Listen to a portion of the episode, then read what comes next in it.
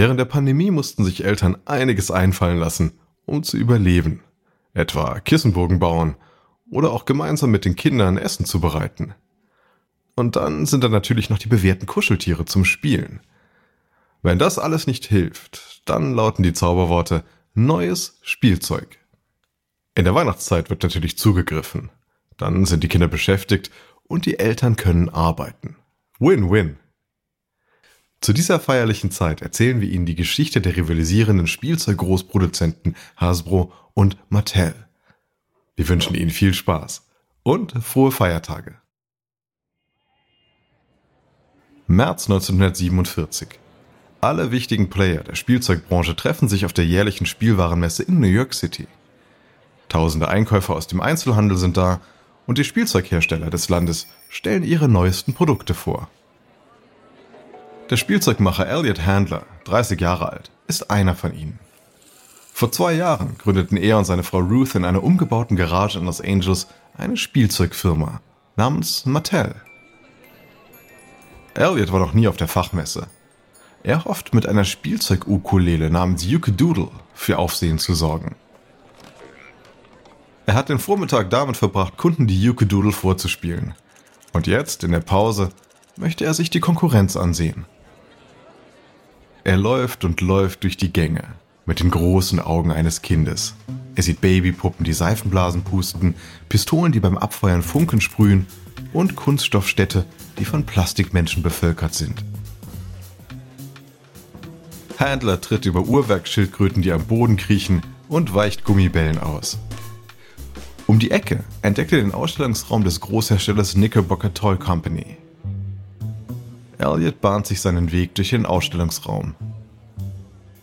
Drinnen hält ein Verkäufer im hellgrauen Anzug einen Teddybären und unterhält sich mit einer Gruppe von Käufern. Elliot gesellt sich zu der Gruppe. Doch dann entdeckt er etwas Ungewöhnliches. In der Ecke des Showrooms steht ein Spielzeuginstrument, das seiner Yuke Doodle sehr, sehr ähnlich sieht. Elliot geht näher ran.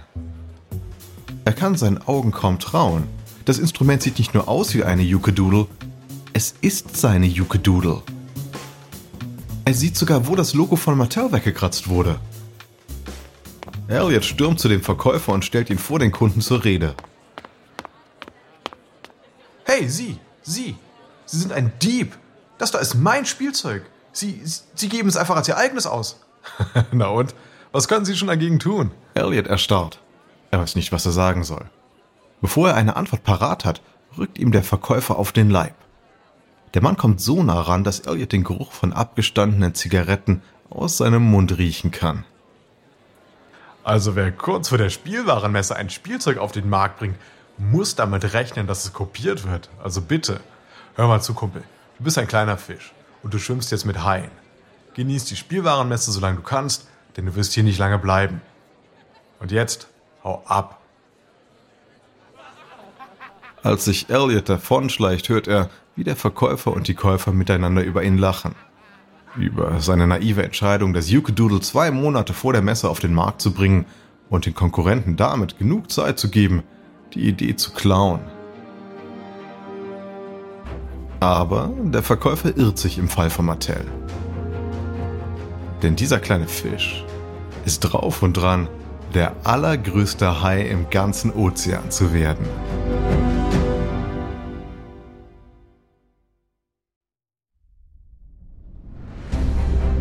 Ich bin Alexander Langer für Wandery und das ist Kampf der Unternehmen.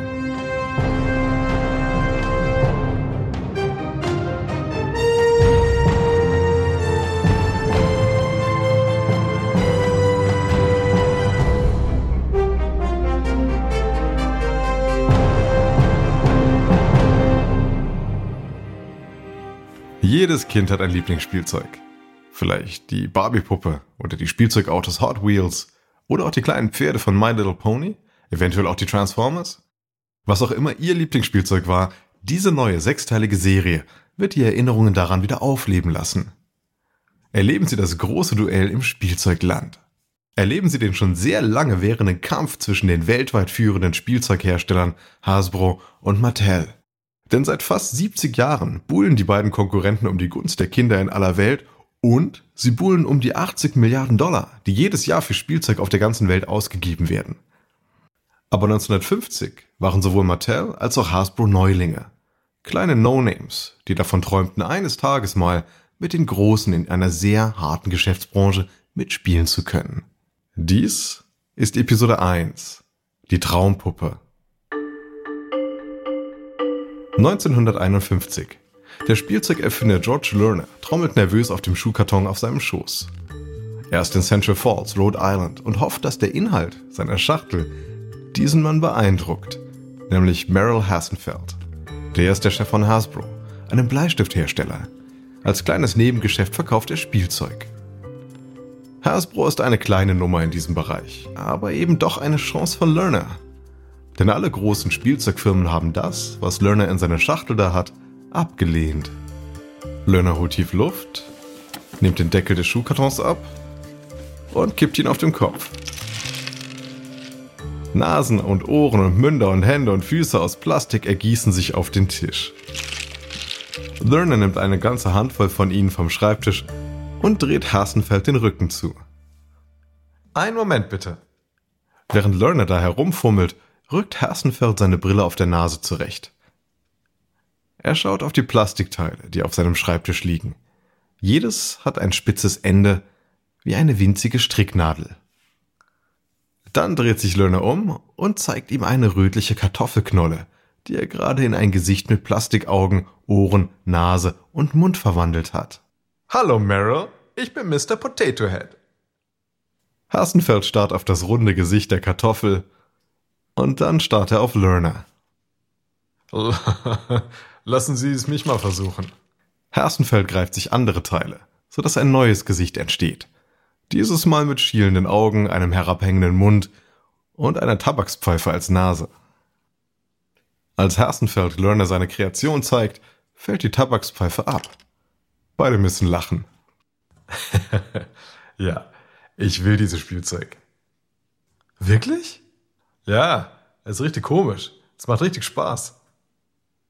Also, mir wurde gesagt, dass Eltern kein Spielzeug kaufen, das Kinder zum Spielen mit Essen anregt. Also nicht in Zeiten von Wirtschaftskrise, der Rationierung und so weiter. Ach, was wissen die schon? Die Zeiten ändern sich und Kinder sollten endlich wieder Freude haben. Außerdem habe ich eine Idee, wie man die Eltern gut umgehen kann. 1952. Das Mr. Potato Head Spielset von Hasbro ist jetzt im Handel erhältlich. Die Kartoffel ist darin nicht enthalten. Nun ist es Zeit für Hassenfelds Aktionsplan. Und dieser Plan sieht vor Fernsehwerbung. Im Jahr 1952 ist es eine verrückte Idee, im Fernsehen für ein Spielzeug zu werben. Tatsächlich gibt es noch kaum Werbespots zu der Zeit. Es ist auch für Spielzeugfirmen einfach nicht üblich. Amerikas führender Spielwarenhersteller Marks Toys gibt gerade einmal 300 Dollar pro Jahr für Werbung aus. Stattdessen verkaufen die Spielzeugfirmen ihre Produkte an die Einzelhändler und überlassen denen dann das Marketing. Und die Kinder? Naja, die kennen ausschließlich die Spielzeuge, die sie dann in den Geschäften oder daheim bei ihren Freunden sehen. Hasbro will mit der Fernsehwerbung seine eigentlichen Kunden ansprechen, nämlich die Kinder. Und so wird in den ersten Werbespots genau erklärt, wie das Spielzeug eigentlich funktioniert. Es macht so viel Spaß und ist so einfach. Zum Beispiel so. Nimm eine beliebige Frucht oder ein Gemüse und stecke die Augen, die Ohren und dann den Mund hinein. So kannst du die lustigsten Menschen der ganzen Welt basteln. Und das Konzept geht auf. Auf Drängen der Kinder landet Mr. Potato Head immer und immer wieder im Einkaufskorb. Innerhalb eines Jahres hat Hasbro eine Million Mr. Potato Head Spielsets verkauft und damit seinen ersten Spielzeughit gelandet. Bald schon werden es auch andere Spielzeughersteller mit Fernsehwerbung versuchen.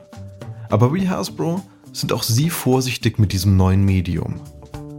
Denn sie schalten nur in der Vorweihnachtszeit Fernsehwerbung und auch nur in den wichtigsten Märkten. Keiner von ihnen bewirbt die Produkte das ganze Jahr über. Doch Mattel ist dabei, das zu ändern.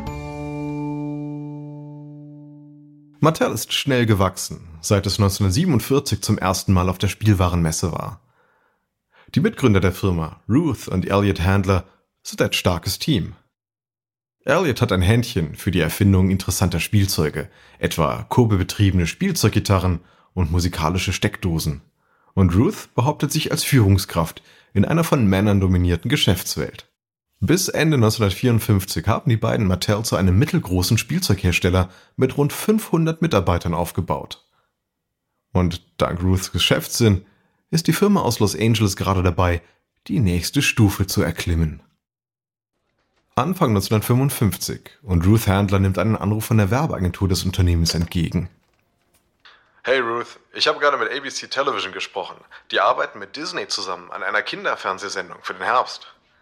Äh, die Sendung heißt The Mickey Mouse Club und Mattel soll der Sponsor sein. Die Sendung wird sicherlich erfolgreich, da bin ich sicher. Aber der Preis? Ich weiß nicht. Wie viel wollen Sie? Eine halbe Million Dollar. Plus, man muss das ganze Jahr über Werbung machen. Eine halbe Million Dollar? Das ist unser gesamtes Nettovermögen. Ruth weiß, dass sie eigentlich Nein sagen sollte. Aber die Geschäftsfrau ist nicht der Typ, der vor Risiken davonläuft. Denn wenn sie das wäre, würde sie zu Hause Kuchen backen, wie eben die meisten Mütter in den 50ern in den USA. Sagen Sie noch nicht ab. Ich, ich rufe Sie zurück. Ruth ruft ihren Mann und den Finanzchef von Mattel in ihr Büro. Elliots Augen leuchten auf, als sie ihm das Angebot mitteilt. Das müssen wir tun, Ruth. Sie schaut zum Finanzchef. Was ist, wenn unsere Umsätze da nicht anziehen? Ah, dann sind wir vielleicht nicht pleite, aber zumindest schwer angeschlagen. Ruth und Elliot lächeln sich an. Damit kann ich leben. Also, los geht's. In diesem September hat dann der Mickey Mouse Club sein Debüt.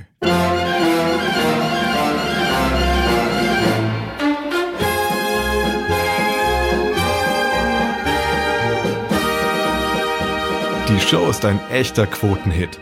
Sie wird jeden Wochentag von Millionen von Kindern gesehen, die dann mit Mattel-Werbespots bombardiert werden. Und die preisen das neueste Weihnachtsspielzeug der Firma an. Eine automatische Maschinenpistole mit Platzpatronen. Aufgeregt warten Ruth und Elliot auf den Ansturm der Bestellungen. Doch im Laufe der Wochen trifft keine einzige Bestellung ein. Tausende und Abertausende von Pistolen stapeln sich im Lager von Mattel. Am Erntedankwochenende geben sie schließlich ihre Hoffnungen auf. Doch als sie am Montag nach Thanksgiving wieder zur Arbeit erscheinen, erwartet sie eine Überraschung. Stapel prall gefüllter Postsäcke blockieren den Büroeingang. Was zum... Elliot springt zu den Säcken und reißt einen Brief nach dem anderen auf. In jedem Brief sind Bestellungen für die Pistolen. An Heiligabend hat Mattel keine einzige Spielzeugwaffe mehr im Arsenal. Jedes Exemplar, jedes, das die Firma produziert hat, wurde verkauft. Es stellt sich heraus, dass die Pistolen in dem Moment ausverkauft waren, als der Mickey Mouse Club auf Sendung ging. Aber es dauerte eben Wochen, bis die Bestellungen zugestellt waren. Das ist der Moment, der alles verändert. Jahrelang hat das Unternehmen solide, aber unspektakuläre Geschäfte gemacht. Und jetzt liefert es das Must-Have-Spielzeug für Weihnachten. Mattel ist damit soeben in die Riege der großen Spielwarenhersteller aufgestiegen. August 1956. Die Handlers beschließen ein bewegtes Geschäftsjahr mit einem großen Urlaub. Es ist eine sechswöchige Tour durch Europa mit ihren Kindern Barbara und Ken. Ihr letzter Halt ist Luzern in der Schweiz. Sie verbringen den Tag mit Einkaufen, und dabei entdecken sie auch den Spielzeugladen des Ortes. Ken und Elliot stürzen direkt hinein, aber Ruth und Barbara bewegen sich nicht. Sie sind beide wie gebannt von der Auslage, denn vor ihnen steht eine 30 cm hohe, erwachsene weibliche Puppe in Skikleidung. Ist die nicht wunderschön, Mama? Ja, Barbie, das ist sie. Ruth versucht schon seit Jahren, Elliot und die anderen männlichen Führungskräfte von Mattel davon zu überzeugen, eine Puppe genau wie diese zu entwerfen. Auf diese Idee kam sie durch ihre Tochter, die mit Papierpuppen das Leben von Erwachsenen nachspielt. Während sie die Plastikpuppe anstarrt, erinnert sie sich an ein Gespräch in der Firma. Ruth, bei Puppen geht es darum, Mutter zu spielen. Mädchen wollen Mamas sein. Nein, mit Puppen stellt sich ein Mädchen die Frau vor, die sie einmal sein möchte. Das wird sich nie verkaufen. Welche Mutter würde ihrer Tochter eine Puppe kaufen mit, ähm, also mit Brüsten? Aber jetzt, hier in der Schweiz, steht Ruth vor einer Puppe, die genau so aussieht, wie sie sich das vorgestellt hat. Aber was Ruth nicht weiß, ist, dass diese Puppe im Schaufenster im Spielzeugladen in Luzern nicht für Mädchen gedacht ist. Denn bei der Figur handelt es sich um die Bildlilly, eine Werbepuppe nach dem Vorbild eines Comics aus der Bildzeitung. Aber selbst wenn Ruth das wüsste, wäre ihre Reaktion dieselbe. Denn sie hat gerade genau das gefunden, wonach sie suchte. Als die Handlers dann nach LA zurückfliegen, hat Ruth eine Lillipuppe in ihrem Koffer und einen Plan, um ihre Traumpuppe zu verwirklichen. Dieser Plan wird die Spielzeugkäuferinnen und Käufer schockieren.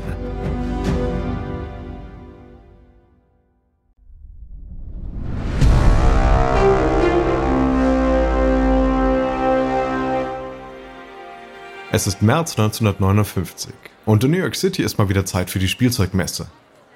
Ruth Handler läuft im Ausstellungsraum von Mattel hin und her, zu aufgedreht, um stillzuhalten. Heute feiert ihre Traumpuppe ihr Debüt. Die Puppe mit dem Pferdeschwanz heißt Barbie, nach Ruths Tochter.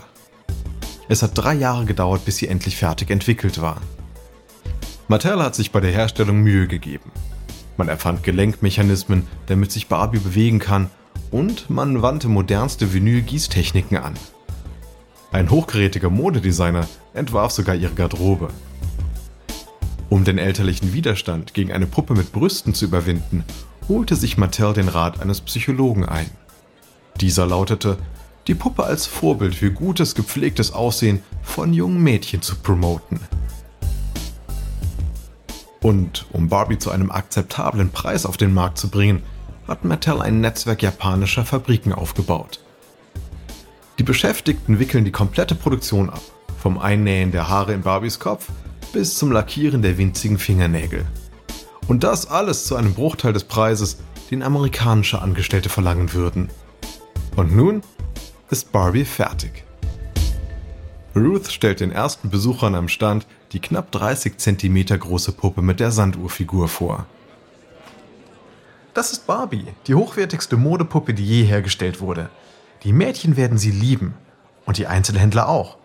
Denn wer die Puppe ersteht, wird auch ihre Kleider haben wollen und die werden separat verkauft. Aber diese Handelseinkäufer sind allesamt Männer und die sind nicht angetan.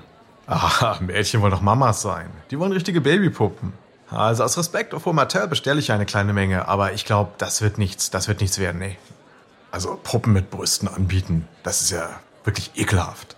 Ein Einkäufer fragt Ruth, was sich denn unter Barbies Zebrastreifen-Badeanzug befinde. Zu seiner Verlegenheit zieht Ruth die Puppe aus. Als er sieht, dass sie keine Brustwarzen und einen geschlechtslosen Unterleib hat, wirkt er erleichtert. Am Nachmittag ist Ruth dann heiser von den vielen Erklärungen. Sie fährt sich mit den Händen durch die Haare und seufzt mutlos.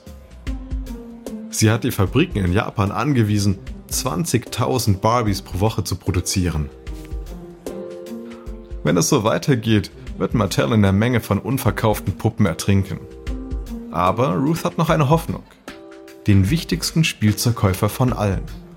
Nämlich den Einkäufer von Amerikas größtem Einzelhändler, der Kaufhauskette Sears. Kurz nach 4 Uhr nachmittags trifft der Mann von Sears im Ausstellungsraum von Mattel ein. Ruth rennt zu ihm rüber. Sie hält ihm gleich eine ihrer Traumpuppen vor die Nase. Das ist Barbie. Nein, nein, nein, auf keinen Fall. Dieses Ding kaufe ich nicht. Die Absage lässt Ruth am Boden zerstört zurück. Nachdem der Sears-Käufer gegangen ist, stolpert Ruth aus dem Ausstellungsraum. Sie bahnt sich einen Weg durch die Menschenmassen und eilt ins Hotel zurück. Als sich die Zimmertür hinter ihr schließt, setzt sie sich auf das Bett, zündet sich mit zitternden Händen eine Zigarette an und bricht in Tränen aus. Die Spielzeugmesse ist für Mattel eine Katastrophe. Die einzige Chance besteht nun darin, kleine Mädchen für Barbie zu begeistern. Mattel schaltet kurz nach der Spielwarenmesse die ersten Fernsehspots für die Traumpuppe.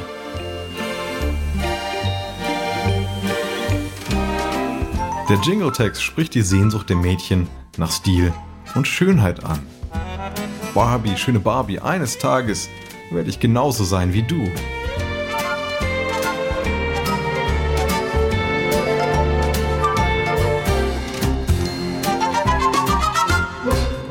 Außerdem schickt Mattel den Spielwarengeschäften drehbare Displays und Viewmaster-Geräte mit Bildern, die den Mädchen die Puppe und ihre elegante Garderobe vorstellen. Kleidungsstücke wie ein pfirsichfarbener Wollmantel und ein farbenfrohes Etui-Kleid. Zunächst scheinen weder die Werbemittel in den Geschäften noch die TV-Spots zu funktionieren. Doch dann ändern die Sommerferien alles. Denn die Barbie-Puppen verschwinden langsam aus den Regalen in den Geschäften. Neubestellungen treffen nur tröpfelnd ein. Doch dann vervielfachen sie sich plötzlich in kürzester Zeit. Zu Weihnachten kann die Nachfrage überhaupt nicht mehr befriedigt werden. Nicht nur Barbie ist begehrt, auch ihre Kleider sind ausverkauft. Besonders ihr aufwendiges weißes Hochzeitskleid. Junge Mädchen aus dem ganzen Land schicken Mattel begeisterte Fanbriefe. Und sie haben eine dringliche Frage. Warum hat Barbie ein Hochzeitskleid, aber keinen Bräutigam? Das Unternehmen will den Wunsch der kleinen Fans natürlich nicht ignorieren. Es ist nun an der Zeit, dass Barbie einen Freund bekommt. Ruth nennt ihn Ken, nach ihrem Sohn. Aber bevor er in Produktion gehen kann, muss Mattel eine schwierige Entscheidung treffen. Es ist Anfang 1961 und im Konferenzraum von Mattel findet eine ungewöhnliche Besprechung statt. In dem Raum sitzen Ruth und Elliot Handler. Neben ihnen nimmt Barbies Modedesignerin Charlotte Johnson Platz. An ihrer Seite sitzt Jack Ryan, der technische Leiter des Unternehmens. Auf dem Tisch liegen drei Prototypen von Ken-Modellen. Sie alle haben die Hosen unten. Ryan grinst seine Kollegen an. Das ist schon etwas peinlich, nicht wahr?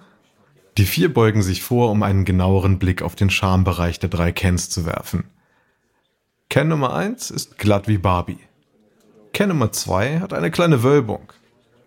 Und Ken Nummer 3? Na, er hat das ganze Paket.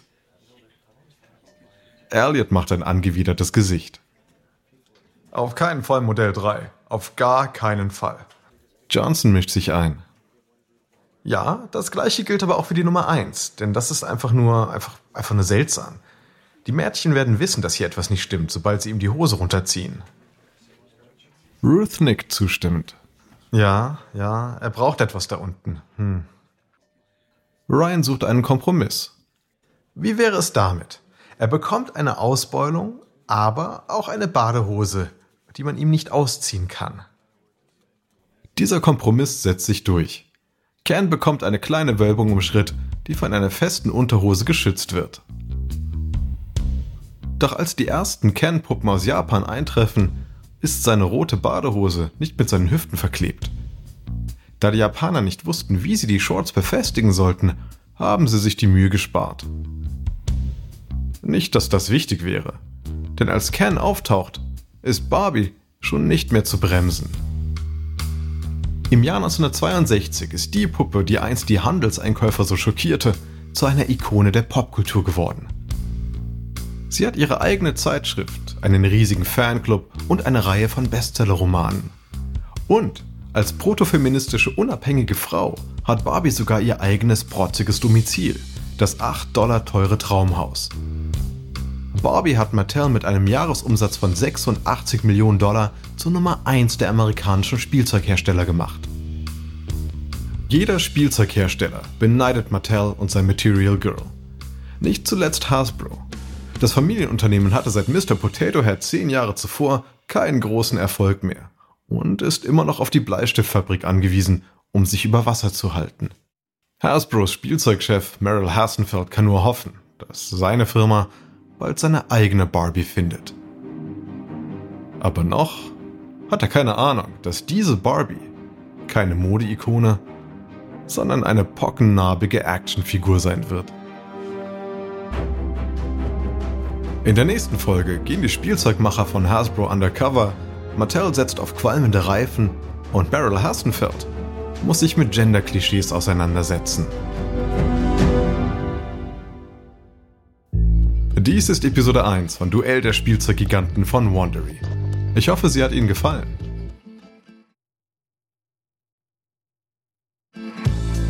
Ein kurzer Hinweis zu den Dialogen, die Sie soeben gehört haben. Wir wissen natürlich nicht genau, was gesprochen wurde. Doch die Dialoge basieren nach bestem Wissen auf unseren Recherchen. Ich bin Ihr Sprecher, Alexander Lange. Tristan Donovan hat diese Geschichte geschrieben. Karen Lowe ist unsere leitende Produzentin und Redakteurin, herausgegeben von Emily Frost. Sounddesign von Bay Area Sound.